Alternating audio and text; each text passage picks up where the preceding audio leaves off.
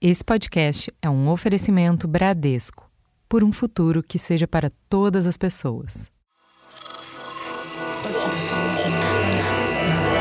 Esse podcast é, é apresentado por b9.com.br.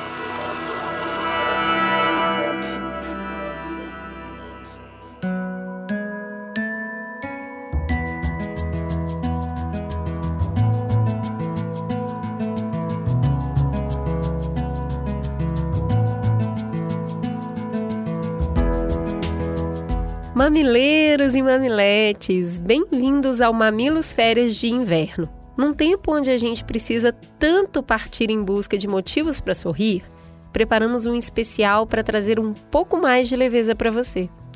O mesmo Mamilos com um sorriso um pouco maior no rosto. Eu sou a Cris Bartz. Eu sou a Juva Lauer e hoje a gente vai falar daquele humor bom de da Ibope, que surpreende, improvisa, provoca e nunca deixa a peteca cair. Vem com a gente!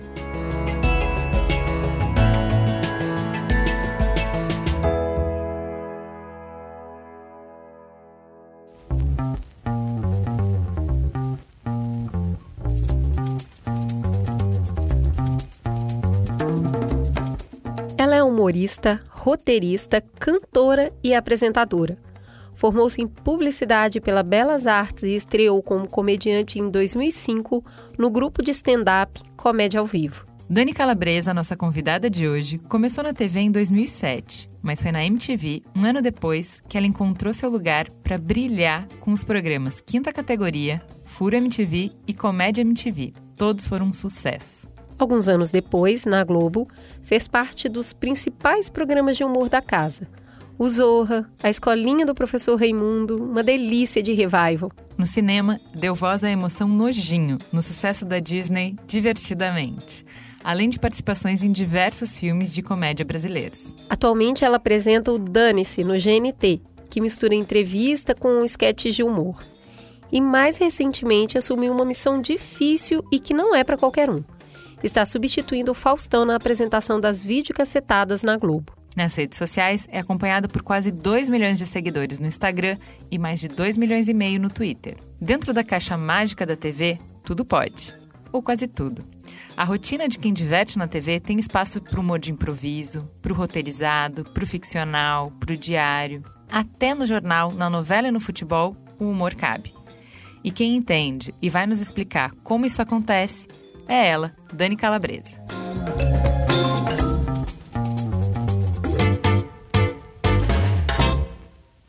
Vamos começar então a nossa conversa deliciosa com Dani Calabresa. Por favor, Dani, se apresente para os nossos ouvintes. Quem é você na fila do pão? Eita, meu amor, aqui é Ivete Sangalo. Eu tô aqui pra falar um pouco da Dani Calabresa, essa menina asmática de São Bernardo. Na verdade, Santo André. Oi, gente!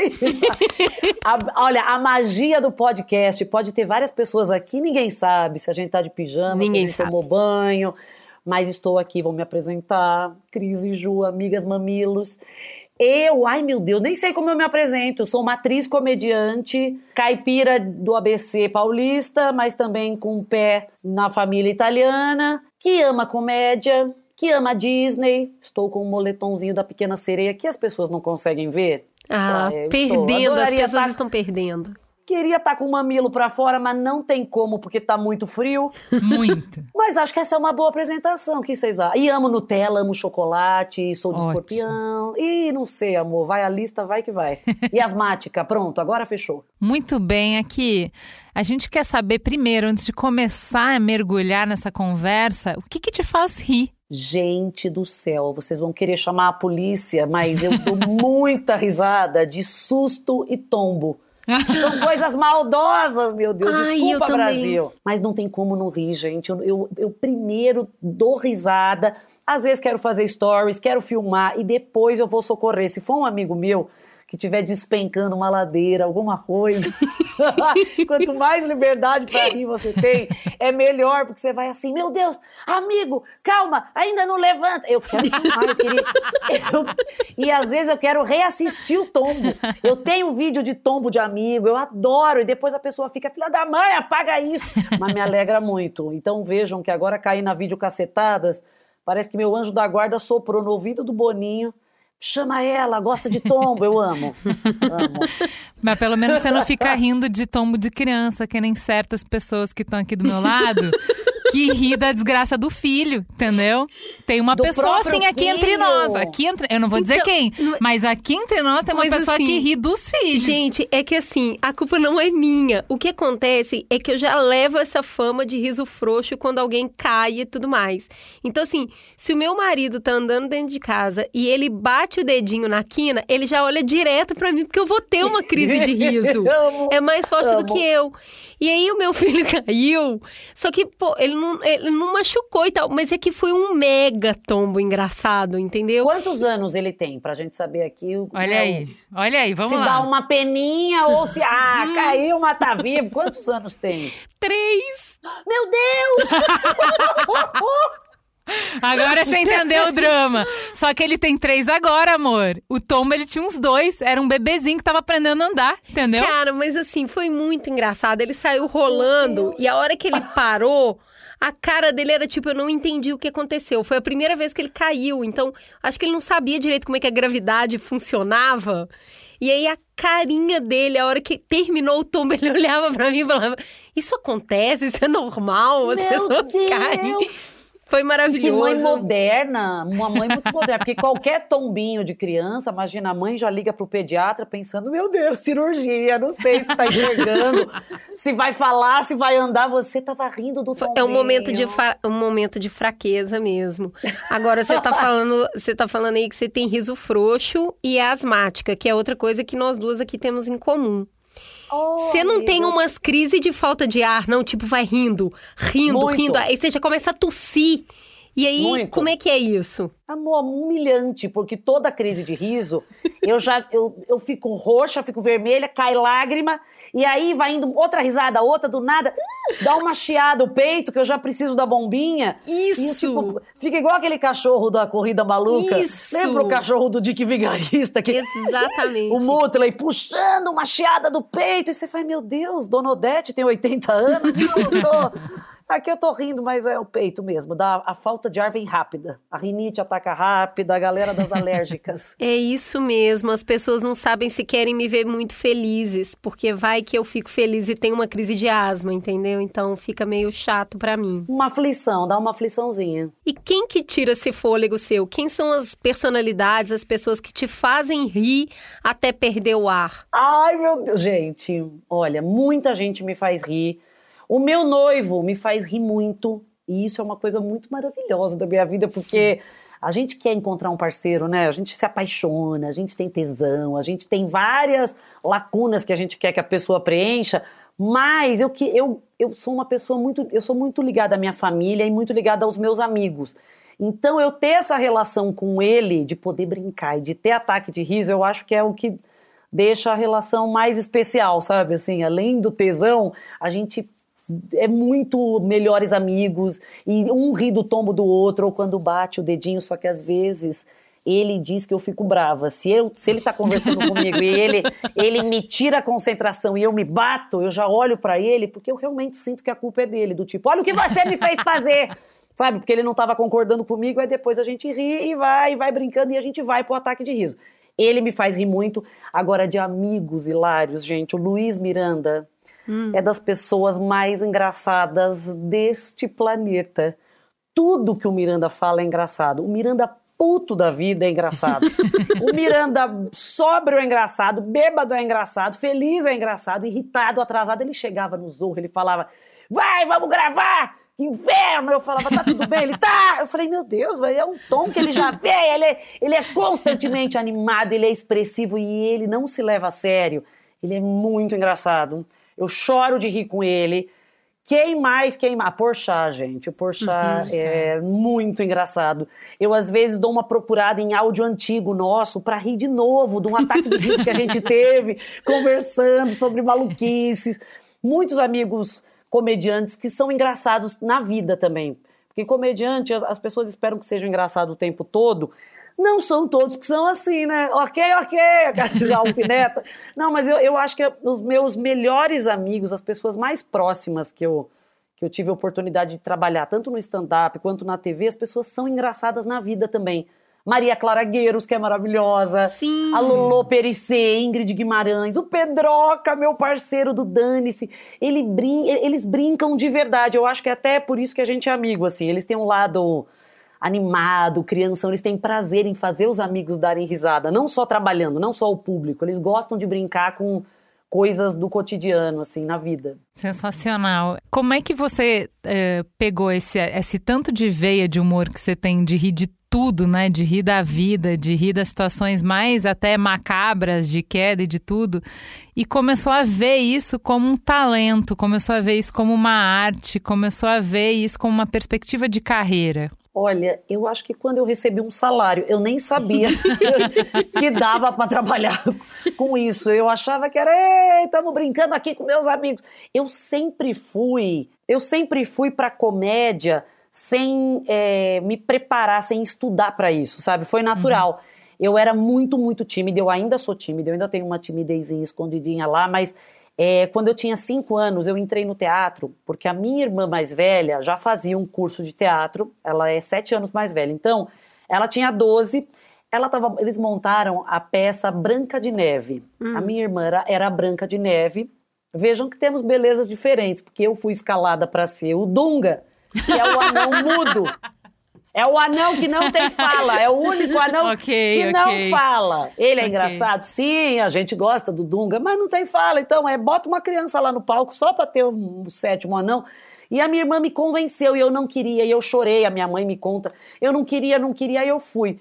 Na peça, no, no, durante a peça, no palco, em algum momento, minha mãe falou que a minha touca era muito grande, tampava meu olho, eu destampei, eu fiz careta, as pessoas riram.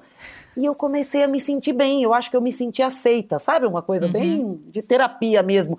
Terminou, eu estava feliz, eu queria fazer de novo. Então eu fiquei no curso, mesmo sofrendo. Eu, eu gente, eu não dava oi para os parentes, sabe essa criança que se esconde atrás dos pais? Caramba. Eu não queria entrar no elevador porque tinha gente, eu apertava a mão da minha mãe, eu não queria que ela falasse, tipo, dá oi para tia Matilde, eu não queria, eu não queria. No teatro eu fui me descobrindo e eu fui encarando como uma brincadeira e tem esse, esse lema, assim, no teatro, que o ridículo é belo no palco, né? Então, uhum. é legal ser palhaço, é legal fazer as pessoas rirem, é legal estudar tipos, é, vozes diferentes, sotaques. E isso, para mim, foi o que me libertou e o que realmente mudou a minha vida. Então eu queria, eu fazia homem. Eu, eu, por mais que eu ame as princesas, meu sonho era trabalhar na Disney, eu amo, me emociona, mas no teatro eu sempre quis ser a personagem engraçada. Eu queria ser a véia louca, o pirata, o homem. Eu queria, e eu gostava muito que as pessoas dessem risada de mim. Eu nunca encarei isso como é, um mico, sabe? Uma vergonha. Uhum. Pelo contrário, eu acho que você entra no palco, a sensação, amor, é que você tá caindo de um abismo. Quando alguém dá uma risada, você faz, ei, me segurei aqui. Graças ao riram Alguém me deu a mão. Graças a Deus, vamos comigo, galera. Então, me faz muito bem. Eu acho que é uma troca imediata, assim, é uma resposta de riram. Ei, tamo junto. E aí eu fui, fui fazendo sempre personagens cômicos e fiz show de humor, escrevi, escrevo texto, fui antes de trabalhar na TV eu fiz muita peça de teatro e sempre papel cômico, naturalmente. As pessoas já até me perguntaram: "Mas você não tem vontade de fazer drama?" Não é um sonho que eu tenho. Assim, de repente, se eu encontrar um projeto e me encantar, e de repente eu posso topar assim, mas eu amo fazer comédia. E eu não a gente nunca sabe se vai dar certo, né? Eu fazia teatro, imagina, tinha 12 pessoas na plateia. Então... Aí num então festival tem mais gente, então assim, é tão difícil que hoje eu sinto que eu ainda eu ainda me realizo muito fazendo comédia. Não é uma sensação de, ah, agora vai pro drama. Não, eu tô amando que tá dando certo e às vezes, sabe, parece um sonho. Você faz realmente, eu, eu ganho salário fazendo comédia. É, é um sonho realizado. Eu queria pegar nisso aí que você está falando, porque é um processo de coragem, na minha opinião. Você vai subir no Sim. palco, você tem um mega desafio que é fazer as pessoas rirem. Aí você falou teatro desde muito cedo. No teatro as pessoas vão rir ou não e você vai saber no ato. Sim. Então você vai subir ali e o que, que é um sucesso em cima do palco? Já me apresentei para 12 e já me, me apresentei para multidões. Como que você lida com isso? com a energia que tá rolando ali de ter que conduzir isso no ato. E eu quero que você conte uma situação específica aí. Se já teve alguma piada que não colou de jeito nenhum, e aí você teve que fazer um remeleixo para fazer as pessoas rirem. Muitas vezes, gente. E, e é muito louco isso, porque é, o que é o sucesso pra gente é muito. É, é, é, muito pessoal, assim, porque às vezes você faz uma, uma sessão para 12 pessoas e sai tudo certinho, e piadas maravilhosas, e vem um improviso, e essas 12 pessoas dão muita risada, e a gente sai de alma lavada, como se você tivesse se apresentado num estádio de futebol lotado. E às vezes tem 500 pessoas que não estão rindo tanto, ou que alguém não está com energia, ou que alguém está doente, ou que a gente não ensaiou e tem algum erro, sabe assim? Às vezes a gente sai chateado porque não foi perfeito e não tem a ver com a quantidade de, de plateia, sabe? Eu às vezes saía feliz com poucas pessoas assistindo, mas com a sensação de que foi engraçado, foi legal, a gente conseguiu fazer o que a gente ensaiou, ou até melhor. Eu acho que isso para mim é, é um é, é, o sucesso, assim. E muitas vezes, gente, é, principalmente em evento, porque eu acho que quem vai para peça de teatro ou para o show de humor, a pessoa quer rir. Uhum. Ela foi, ela comprou tá predisposta, ingresso. né? Ela tá predisposta a rir. Ou ela ganhou de uma prima, de alguém que fala: vem, eu já fui, ri muito, vamos junto. Tá, ela pode ou não gostar, mas ela sabe onde ela tá pisando. Agora, evento, minha linda. Evento é uma surpresa. Convenção é um de vendas. Ovo, é um Kinder Ovo do diabo, amor. Porque você tá ali e você fala: olha, a galera vai se apresentar para corretores de imóveis. Isso, isso Eles não sabem que você tá aqui. Você faz, ai, que legal. e aí, a gente vai ter uma convenção de quatro horas. Aí você faz quatro horas que eles não estão comendo nem bebendo. Isso, é. Aí vai falar o presidente, depois vai ter telão, vai ter não sei o quê. Depois isso. você entra lá em cima. Aí você faz, mas meu Deus mas nem que eu entrar distribuindo dinheiro essas pessoas vão gostar. Você fica desesperado, pensando o que, que eles vão rir. Será que eu entro com um texto mais pesado? Será que eu falo palavrão? Será que pode ou não pode? Você pede um briefing antes. Só que você vai testar ali na hora a energia das pessoas. Às vezes elas estão exaustas. Às, às vezes, vezes, elas, elas acabaram de saber que elas vão receberam uma meta impossível, né? Exatamente. Que cortaram o bônus, que não bateram ah. a meta. Aquele climão. um climão. E outra, às vezes você tá do lado de um chefe, você tem vergonha de rir de alguma coisa que pode ser um pouquinho mais incorreta, sabe? Se eu chegar e falar, ai, que merda, não sei o que é um palavrão, a pessoa ri, vai parecer que é um, ih, meu chefe vai estar tá me julgando. No show de humor, você ri de tudo, amor. Você se joga uhum. lá, principalmente porque o stand-up, ele é feito para ser realizado no bar. Então tem bebida, sabe? Você vai comendo uns biscoitinhos, um negocinho, passa garçom no meio da piada. Tem um outro clima mais quente. O evento é difícil. Já tive eventos bons, graças a Deus. Quem está ouvindo pode me contratar. eu me empenho, não é? Pelo amor de Jesus, longe de mim aqui fazer corpo mole, mas já tive evento que eu queria desmaiar. E eu fiz um evento, gente, que eu juro, eu, o Danilo Gentili, o Fábio Rabin, a gente foi contratado, eu acho que foi em 2008, para fazer um evento numa convenção de médicos, num lugar enorme, um, eu, não, eu não sei nem como chama o lugar, faz muito tempo. E aí a gente chegou direto assim pelo camarim, a gente falou, a gente pode passar o som, olhar o palco, né, fazer teste de luz a, a menina que estava produzindo falou: não precisa, não precisa, já começou esses eventos gigantes. Eles já estão, já faz uma hora e meia que eles estão já numa palestra, eles estão conversando, tem um pessoal que está falando com eles e vai ter não sei o quê, depois tal coisa, o presidente, depois vocês entram. Gente, aí a gente, os três, ela, quem vai ser o primeiro? Eu falei, eu vou, tá, eu vou, quero ficar livre logo. Eu fui, eu fui, e o palco era gigante e tinha tanta coisa rodando com luz que batia uns reflexos numas coisas que eu não sabia onde eu estava pisando. Eu fui andando, tateando as coisas, assim, juro, sabe que não uma cega, não estava enxergando nada. eu fui andando, me apoiando em coisas, e eu, uma hora eu olhei um gran, uma grande coisa brilhando, eu falei, meu Deus, ali é um lago. Eu não vou até ali. Eu fiquei no fundo do palco com medo de cair na água, e não era água. Era o cenário brilhante que rebatia tão forte com as luzes, e eu, e eu fiquei, tipo, separada, fazendo um show bem longe. Saí, troquei o microfone com o Rabin e com o Danilo e falei: Meu Deus, cuidado que tem água. Espalhei isso para eles e eles já entravam pro fundo do palco e, e, quem entrava saía assim: ó, Meu Deus, tem um lago. A gente só foi descobrir que não tinha o lago quando acenderam todas as luzes. Vamos aplaudir, acabou. A gente entrou os três assim: ó, Ah, podia ter ido mais para frente. A gente se apresentou super no fundo. Eu, não, eu nem ouvia se eles estavam rindo ou não, eu estava muito longe, com medo de afundar, cair e de repente morrer afogada com o microfone eletrocutada, não sei. Evento é sempre uma surpresa, Brasil. Sempre. Nunca dá para saber o que vai acontecer. Então, mas evento tem isso, né? Que é o trampo de putz, bem na hora que você tava lá, a, o som cagou, a luz atrapalhou, as pessoas estavam de bode. Você tem que lidar com o que acontece ali. Por outro Sim. lado, quando você vai para a TV, tem outros desafios.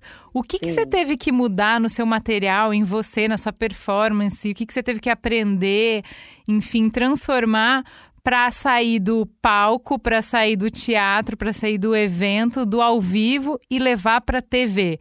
Para câmera, para o estúdio, para não ter plateia. Olha. E aí, como é que é fazer Muita rir coisa. nessa outra plataforma? É muito diferente, muito, muito, muito, porque o evento já é diferente do palco, mas tem essa resposta imediata, tem esse calor da plateia que você mandou um assunto, ninguém riu, na cabeça, você já começa a escolher outro tema. Você faz, ih, eles não acharam graça disso, não vão gostar daquele meu outro texto. Claro, é um chute, é um sorteio de Deus que você vai fazendo ali na hora, você vai sentindo e vai soltando e vai improvisando.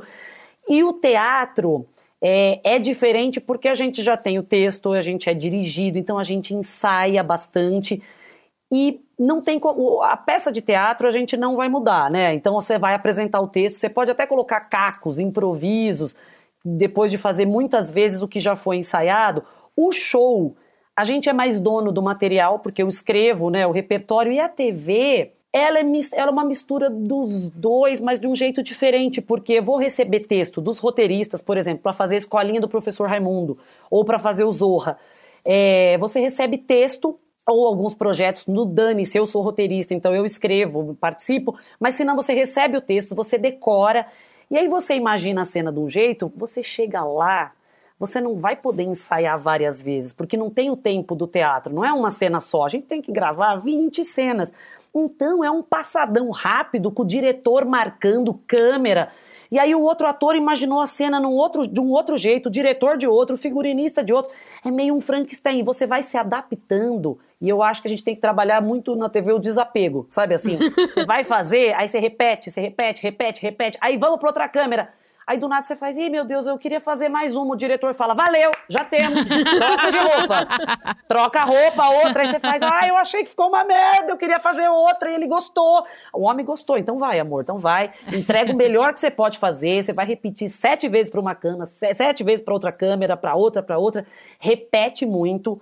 Então eu acho também que a, a TV te chama para um lugar de atenção para pensar em continuidade, sabe assim? Porque você vai fazer várias vezes a mesma cena.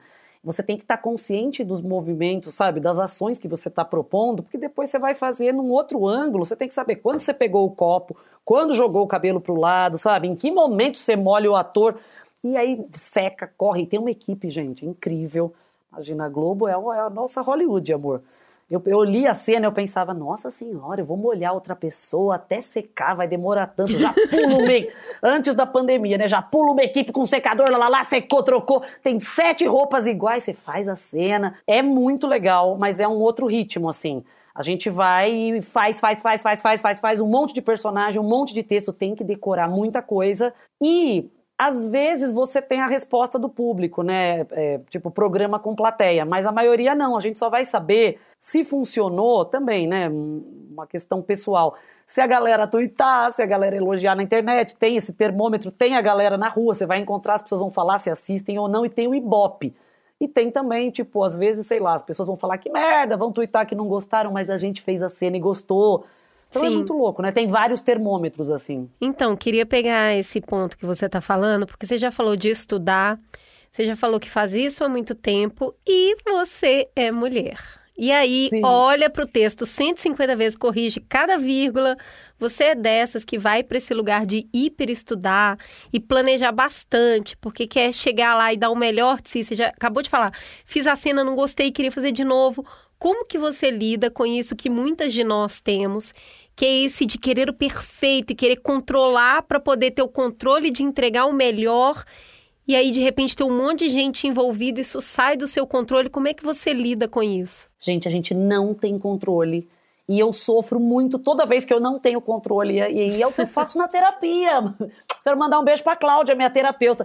A gente não tem controle e a gente tem que confiar e tem que entregar. Então, assim, você tá com uma equipe talentosa, vambora. O diretor falou que valeu. Acho que valeu mesmo, de repente. E, e às vezes eu me surpreendo. Tem coisa que eu já fiz que eu falei, meu Deus, eu fui muito mal nessa cena, não quero assistir. E, de- e aí, às vezes, você sai sofrendo tanto porque não foi do jeito que você queria, só que você até bloqueia a sua cabeça para, de repente, se surpreender que foi melhor do que poderia ser, sabe? Do que eu imaginei. Então, eu já assisti coisas depois, muito tempo depois, falei, ah, deixa eu dar uma olhada naquela cena. Eu falo, meu Deus, eu sofri tanto e ficou melhor, ficou boa. Eu não devia ter sofrido, ficou melhor fazer sem peruca ou sem sotaque.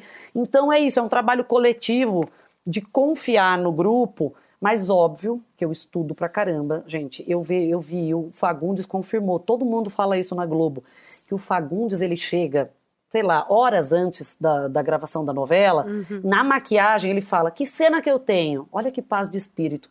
Aí a pessoa vai, entrega o texto, ele bate o olho, ele decora.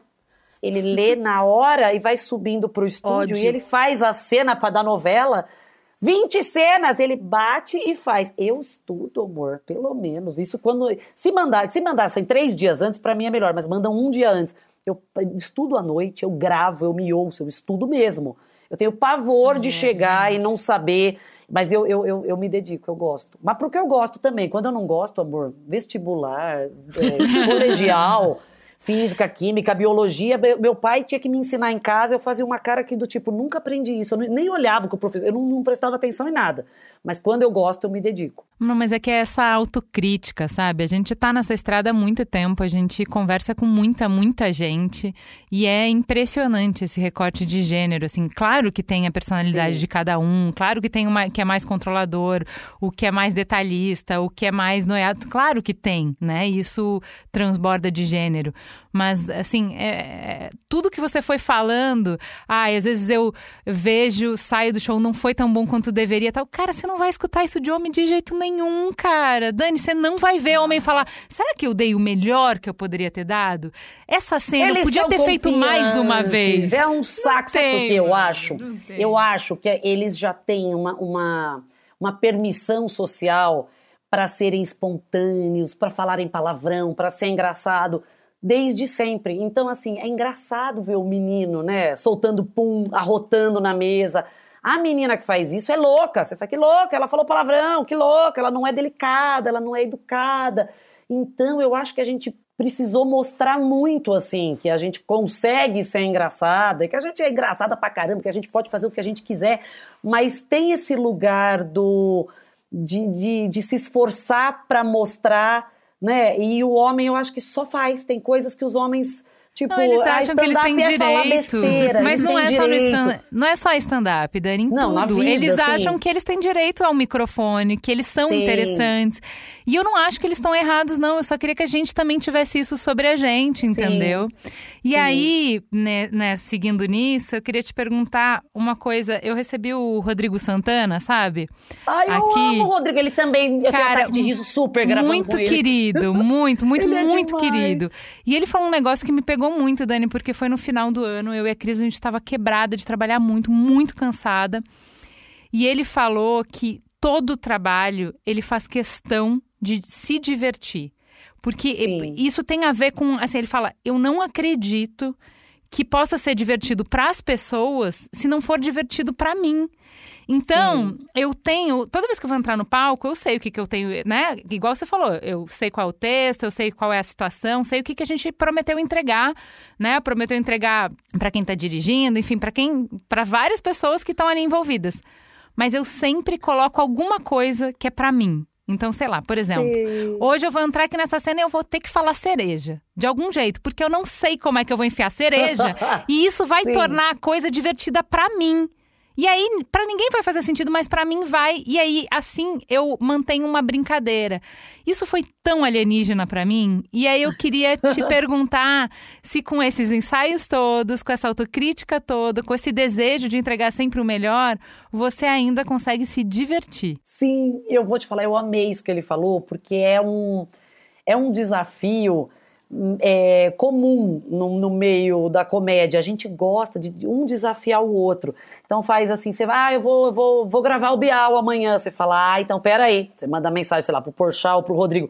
Na entrevista, você tem que falar Cox em algum momento. Não interessa a pergunta do Bial e eu vou assistir. Você, é, é como se você realmente resgatasse esse lugar de, de, meu Deus do céu, como eu vou fazer isso? Só é, que é quinta engraçado. série, né? e é uma quinta série, e você faz isso até para provocar o riso em alguém. Então, eu acho que às vezes isso ajuda a gente a se divertir. Porque, óbvio, a gente trabalha feliz, mas é um trabalho. Tem dias que a gente tá chateado, tem dia que você tá tenso, tem dia que você tá preocupado, tem dia que você tá sem energia. Mas quando um amigo faz alguma piada dessa, ou fala, eu vou falar tal coisa, você não pode rir, já te, já te chama para um outro lugar que a gente está brincando junto. E é mesmo, a gente não pode deixar aquela bola cair para a plateia se divertir. E quanto mais um, um puxar a diversão do outro, é verdade, a gente consegue transmitir uma diversão mais verdadeira. Porque é difícil, né? A gente vai trabalhar todos os dias fazendo comédia. De algumas coisas a gente realmente vai rir de verdade. Agora, de outras. Gente, tem cena que é, é, isso também é um, é um respeito pelo ofício que a gente tem. A gente recebe cenas que a gente não ama. Tem cena que eu olho e eu falo, ih, eu não achei graça. Aí eu já penso, tomara, eu leio a cena inteira, eu falo, tomara que eu não seja a enfermeira. Aí eu vou ver a escalação, eu, ai não, eu sou enfermeira, não achei graça nenhuma. Meu Deus, como eu faço? E aí você tem que estudar até um jeito de entender quem achou a graça disso. Aí quando você vai dar uma breve ensaiada, né? Porque na TV é tudo rápido, a gente bate o texto antes. De repente, quem é o paciente está fazendo de um jeito tão engraçado e a pessoa você embarca. É, você, é muito você confiar, sabe, no que o outro está propondo e tá disponível para se jogar. E não ficar também só tentando controlar, pensando, já que eu não acho engraçado, ah, eu não vou fazer, não vai dar certo, tem que tentar confiar e se jogar. E aí você tá falando desse espírito de grupo, né? De estar tá sempre Sim. trocando com alguém, às vezes seu personagem não é tão interessante, mas o do amigo é, vocês conseguem trocar.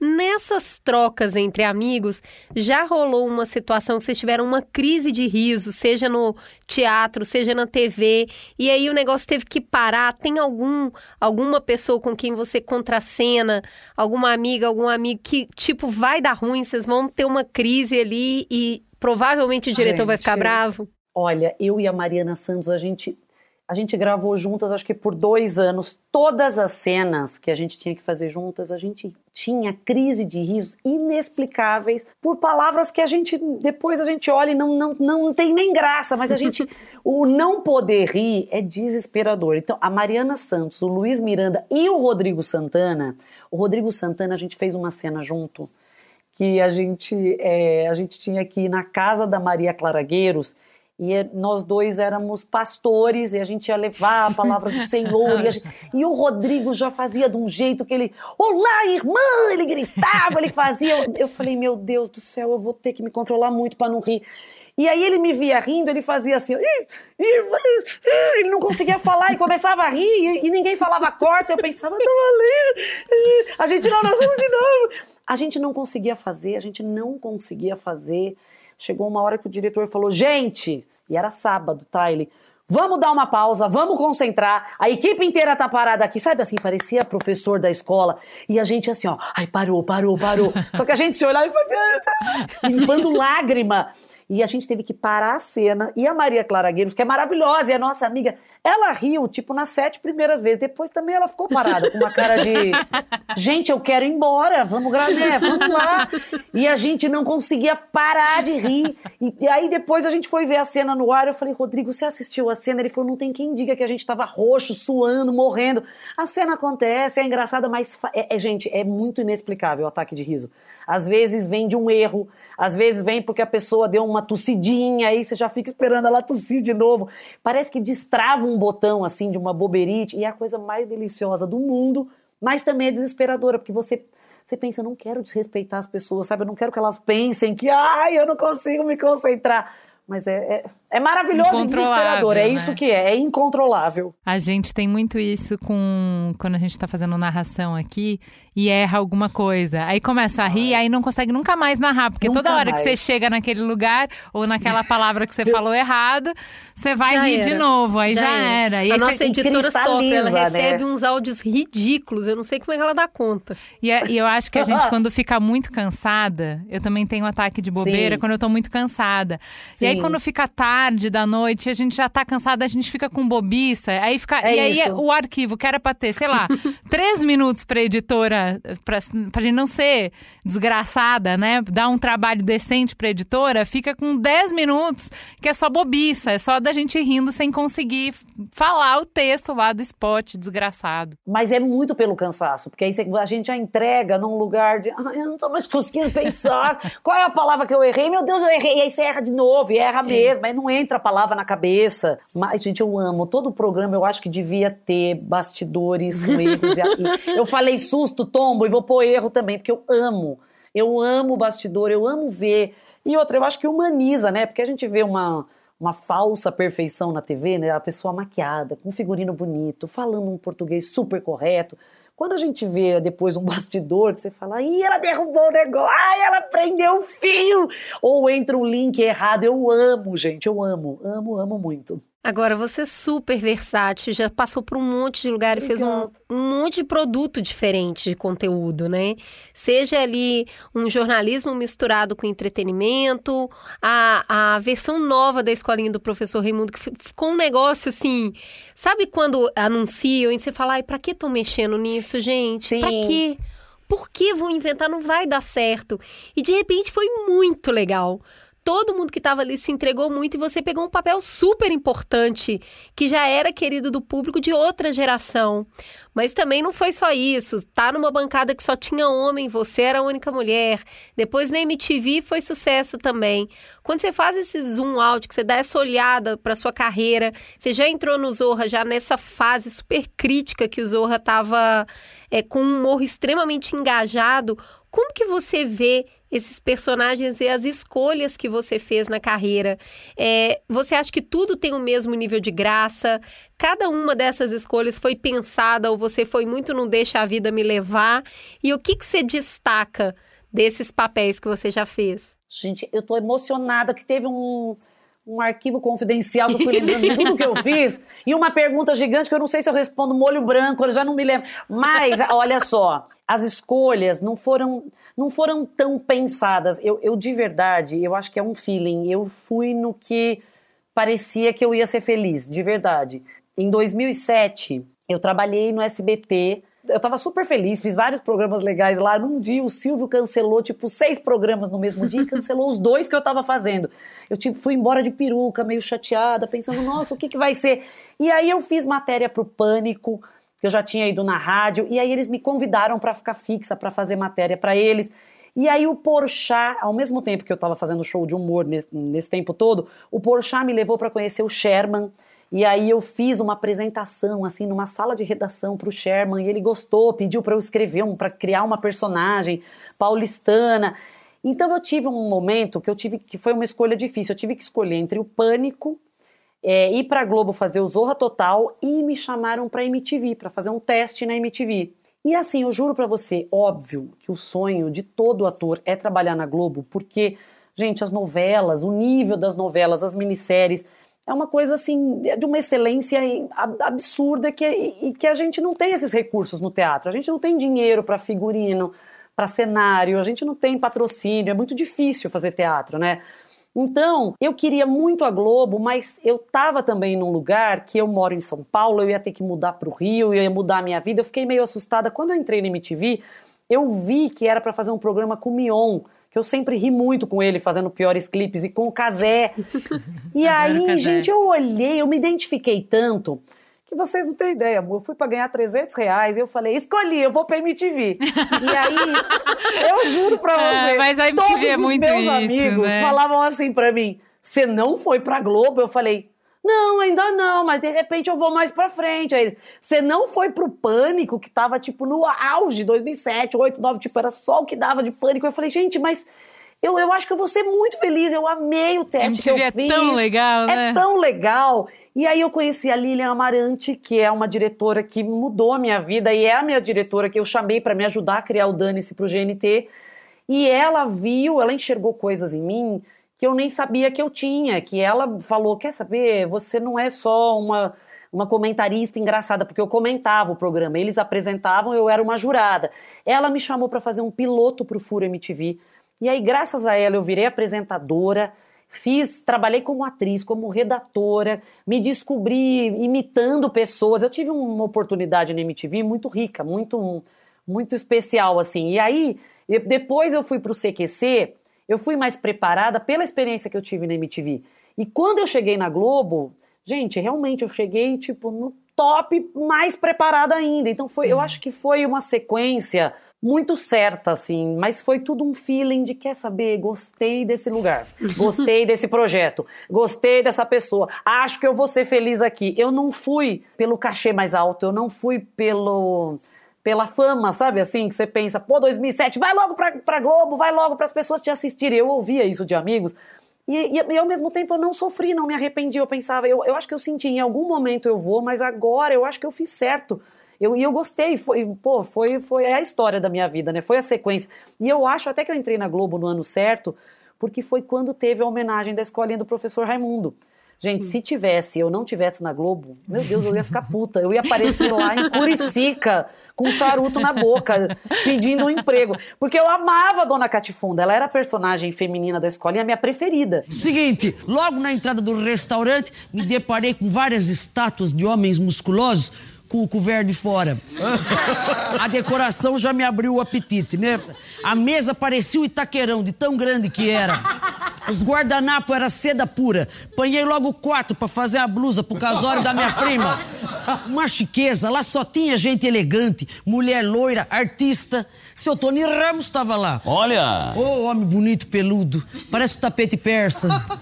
Eu amava o Rolando Lero, tinham vários personagens engraçados, mas a Dona Catifunda era a personagem feminina Incrível. mais. E eu, Não, eu me identificava. total. Foi um negócio Ai, absurdo. obrigada. que eu- Não, e gente, é, esse, vamos falar de dificuldade, esse foi difícil, porque É. não é a minha personagem. É uma personagem emprestada da maravilhosa Zilda Cardoso. Então, todo mundo se encontrou ali num, num ensaio antes da gravação com a Sininha, a Sininha de Paula, diretora, que eu, nossa, eu já tinha trabalhado com ela no, no teatro, aí trabalhei na TV, morrendo de medo. E aí eu falei, Sininha, ela falou, não, vamos, vamos ensaiar. Aí eu falei, ah, ela fala assim, porque ela é do Parmeira, não sei. Eu fiz um, um breve ensaio pra ela, ela falou, é isso, mas mais assim, mais assado, vambora, vamos rodar. Gente, eu- e aí eu fiquei muito, muito honrada, mas muito também preocupada, porque as pessoas já sabiam, elas já conhecem os personagens, a gente já sabe quem é a Dona Catifone. Então tem uma comparação, né, muito natural que o público poderia fazer.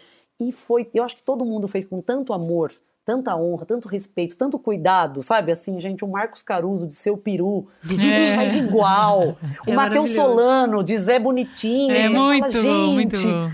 Foi todo mundo tão bem escalado e todo mundo estudou, sabe, Pra fazer, imitar os trejeitos com o maior respeito do mundo e deu certo de uma, de uma maneira também muito especial. Esse é dos trabalhos mais especiais, de verdade. Eu tenho muito orgulho, muito amor. Eu queria que durasse pra sempre, eu não queria que acabasse a escolinha. É muito bom. É porque a fazer, memória muito. afetiva, né? Você mexeu com memória Muito. afetiva. Gente, eu lembro da gente É isso. sentado, meus pais na cama, a gente sentado, encostado na cama deles e todo mundo, a família inteira vendo TV. A escolinha, sabe? Eu lembro A de escolinha. todos os escolinhas, a gente assistiu todos e todos. Então, Então, assim. é, foi muito carinho, né? Foi uma homenagem mesmo, essa segunda Foi. fase. Escuta, mas você falou bastante já do Dane-se. Você já gravou o Dane-se durante a pandemia. É um projeto que foi feito na pandemia. E aí, como é que é fazer humor nesse período tão complicado, quando a gente tem tanto motivo para chorar, para ficar com raiva? Como é que como é que você consegue? É um pouco, vamos pensar, é a amplificação do pior cenário da convenção de vendas, né? Você lança a sua piada num clima tenebroso, assim. Como é fazer humor durante a pandemia? Como foi para você essa experiência? É exatamente isso. É o evento mais difícil, mas ao mesmo tempo, eu acho que é quando a gente mais está precisando rir. E, e, e restaurar, sabe assim, recuperar a nossa fé, nossa esperança, a nossa leveza, a gente lembrar que vai voltar uma vida, porque, come, gente, começou uma pandemia absurda que a gente não sonhava e que ninguém sonhava, não teve nenhuma. Não parece roteiro de seriado uhum, que para o mundo, uma coisa que atinge assim: ah, fechou a França, o Brasil, os Estados Unidos, fechou tudo, piorou a Itália. Você faz, peraí, todo mundo? Todo mundo tá todo. E vem cá, e qual a previsão? Fica em casa, março de 2020, abril, maio, junho, julho. Gente, não acaba, não acaba, não acaba. E ao mesmo tempo, a gente já tinha aprovado, o GNT já tinha aprovado o Dani, já tinha aprovado a ideia, então a gente criou o programa com distanciamento, a gente criou por Zoom. Eu tenho redatores maravilhosos, eu tenho a Hel Ravani, que é a chefe de ah, redação, é. que é uma menina super talentosa que eu não conheço pessoalmente. E a gente se fala todos os dias por mensagem e por reuniões no Zoom. E a gente criou o programa assim, a gente se encontra todo mundo de pijama em casa e troca ideia, e aí a gente fez o piloto é, no final do ano passado, com uma equipe reduzida, a gente viu que dava para fazer e ao mesmo tempo que tinha esse medo de, meu Deus, como é que a gente vai fazer humor sem plateia, é, não pode abraçar e beijar o convidado, a gente realmente se adapta, gente, é muito louco. A gente faz como dá, porque é, é para um resultado de bem maior, sabe? Assim, dá para se divertir, dá para a pessoa ir lá e a gente coloca um, como chama, um acrílico para não ficar tão perto, todo mundo fica de máscara o tempo todo, todo mundo testado, só tira na hora que tá valendo e tá todo mundo com eu acho que com uma vontade de rir acumulada, sabe? Assim, é tão bom se encontrar, mesmo sem poder abraçar mesmo sem poder dar um apertar a bunda do convidado, dar um selinho no melhor amigo. Imagina, vai lá nessa segunda temporada, vai o Luiz Miranda, que eu tô morrendo de saudades. A gente não pode ferver como a gente gostaria, mas só de se encontrar e trocar energia, conversar, fazer esquete junto, é muito especial, é muito legal. Então a gente teve um resultado feliz. Mais do que a gente imaginava. Eu tava com medo. Eu falei, meu Deus, como vai ser? Todo mundo longe. Será que vai ser triste? Será que todo mundo que chega lá vai estar tá triste? Mas não, porque a gente quer ser feliz, né? Então a gente não quer ficar, a gente não quer continuar carregando é, todas essas dores que a gente e medos que a gente está sentindo, né? Desde o ano passado. A gente quer logo a vacina, a gente quer que as coisas melhorem, a gente quer, a gente quer rir, a gente quer que alguém fale uma palavra que traga alguma, alguma fé, alguma inspiração. E você faz, é verdade. Ó, tá vendo? Uma hora eu vou viajar, uma hora a gente vai jantar, daqui a pouco a gente tira a máscara. A gente tem que se lembrar e exercitar isso. Então o programa acho que veio veio numa hora difícil, mas ao mesmo tempo também veio numa boa hora, que eu acho que ai gente, qualquer hora é, hora, é uma hora boa para levar alegria, né? Porque a gente às vezes tem sempre tem alguém que me manda uma mensagem que me emociona assim é, que às vezes a pessoa está no hospital, sabe? Assim, e fala: Meu Deus, uhum. eu estava no hospital, eu fiquei 11 dias, sei lá, fazendo um tratamento. Eu só ria assistindo você, assistindo a Tatá, assistindo sei lá quem. Aí você faz: Gente, que bom, sabe? Vale a pena, olha só que legal, porque você fala, é, é uma coisa que chega direto, né? Não é mais, não é só também na TV. Agora a gente assiste no celular, a gente assiste, não é num tanto computadora, que tá só a pessoa sozinha no quarto, ela vai receber alegria, ela vai receber uma, uma energia diferente, né? Dani, é, a gente tá fazendo essa série de humor do Mamilos durante as férias justamente por isso, porque tá muito pesado e porque a gente entendeu a mensagem do Paulo Gustavo muito, Sim. que era a resistência, o rir como um ato de resistência. E a gente está precisando disso. Mas o humor também, muitas vezes, ele é uma ferramenta crítica importante para a sociedade, né? Muitas vezes o humor, ele te deixa ele tão molinho de tanto rir, que a hora que vem uma informação é, mais contundente, você já está meio amaciado. Você enxerga o humor como uma, uma possibilidade de trazer assuntos mais densos e diferentes para as pessoas, como um instrumento para o público também questionar, refletir enquanto está rindo? Super. O humor é uma ferramenta super poderosa para criticar qualquer coisa e qualquer assunto, porque a gente pode abordar de uma maneira diferente. Você pode assistir é, um telejornal e realmente só vai ter uma parte muito séria e com tragédia. Agora, quando você tem um telejornal cômico, ou você tem um comentarista, ou um personagem que aborda esse mesmo assunto de uma maneira diferente, a gente pode falar em voz alta o, o que está no pensamento dos brasileiros, sabe? Tipo, meu Deus, que merda que não comprou a vacina, mas meu Deus, que merda que esse homem falou. No jornal, o apresentador não pode fazer isso, ele uhum. só repassa o que aconteceu. Realmente, o humorista pode quebrar essa parede e fazer né, comentários mais absurdos e ter reações mais humanas, eu acho, né? Então, eu acho isso muito bom. Que a gente pode brincar com assuntos delicados, que a gente pode fazer as pessoas refletirem, a gente pode fazer uma esquete criticando o machismo. Então, e, e, as pessoas vão, vão também interpretar cada uma de uma maneira. Tem gente que vai falar, meu Deus, achei uma esquete tão machista. O outro olha e fala, não, eles foram irônicos. Isso é uma pessoa machista. Aquele personagem é machista. Ele não deixa ela falar. Tem que explicar a piada, né? Sim, às vezes você tem que explicar a piada, mas isso também é bom, porque aí faz a pessoa se questionar e refletir. Sabe? Que às vezes você fala, nossa, eu não vi graça, eu não vi nada demais no que o cara fez. Aí você reflete também, você fala, mas peraí, o cara não deixa ela falar, o cara interrompe, esse cara é machista, ele coloca a mulher menor, ganhando menos.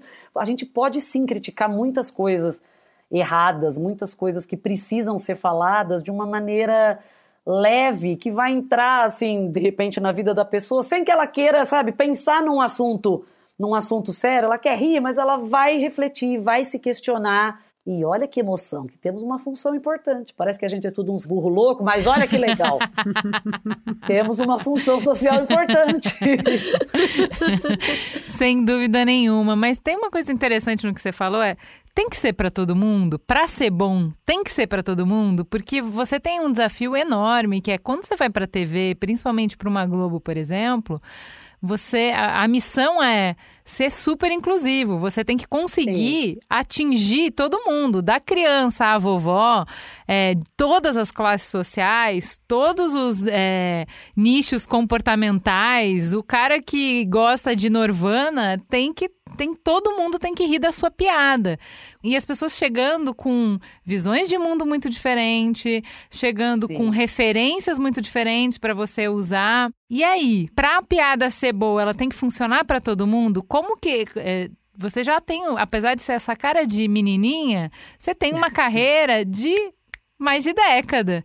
Você acha que tá mais fácil ou mais difícil conseguir fazer esse humor que conversa com todo mundo? É difícil sempre, de verdade, é difícil sempre você agradar todo mundo, se comunicar com todo mundo.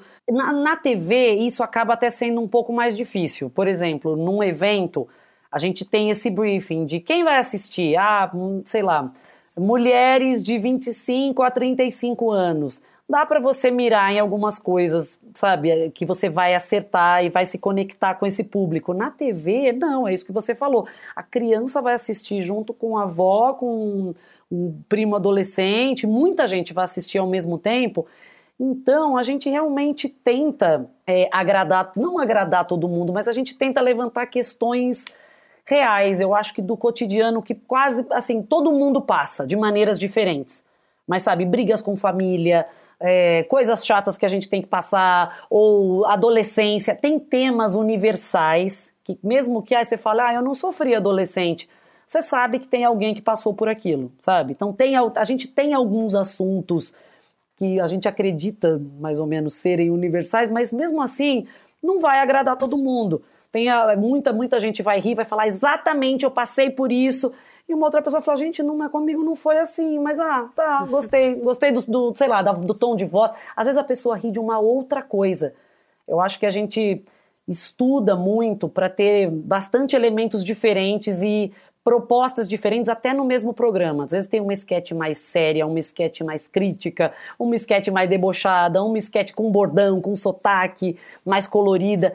Eu acho que os programas de humor, eles precisam ser variados para realmente, de repente, você não rir do começo ao fim, mas alguma coisa ali você vai se identificar. E cada pessoa diferente vai falar, gostei daquela, outra eu gostei do outro, eu gostei daquela. Mas é difícil, gente, não dá, não dá nem para pensar. Se pensar em agradar todo mundo, e já, já cai meu fone aqui, eu já volto, vou dormir, me, me escondo. Dani, dá para ficar horas conversando com você, porque além de muito engraçada, você é muito ah, carismática, boa de ah, papo demais. Inteligente, muito inteligente. Que delícia Ai, falar como ele é inteligente. Obrigada, vocês são maravilhosos. Que bom que vocês gostaram de mim. Obrigada. Olha, muito obrigada por essa conversa. Eu acho que você reforça um time de uma segunda fase de mulheres na comédia que despontou aí nos últimos 10 anos e vem trazendo cada vez mais mulheres para o time. A gente tinha uma fase que era muito masculina a comédia.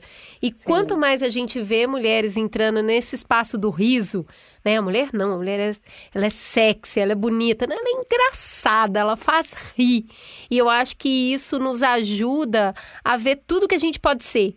E é uma Sim. grande fonte de inspiração. Então, obrigada pelo seu trabalho.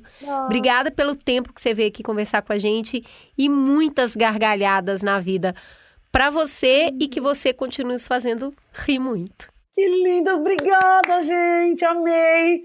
Amei muito. Nossa, nossa, a gente já ia voltar aqui para o assunto. Imagina, a gente cresceu vendo tanto homem fazendo humor, né? Homens pois é. maravilhosos, é. adorava. Eu via Chico Anísio, mas via muito, né, amiga? Trapalhões, mas era homem, homem, homem, homem. Aí do nada aparecia uma gostosa. Aí você faz, gente, é. né? Mas não tem graça. E que vergonha assistir que perto do meu pai e da minha mãe passava uma mulher meio pelada, dava um constrangimento.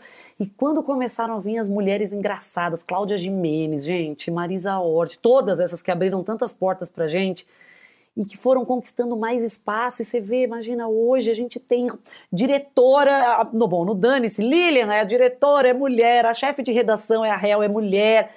Mulheres talentosas, porque nunca, a gente nunca, nunca faltou talento, faltava espaço, né? Faltava oportunidade. Então, a gente vai arrombando porta junto, amor. Isso, não... é isso mesmo. não dá pra Vamos parar, abrir não. mais caminho, tá Vamos muito abrir. bom. Não para não, continua. Obrigada, gente, eu amei. Obrigada, Beijo no Dani. mamilo. Beijo no mamilo de vocês, o mamilo de todo mundo que tá ouvindo.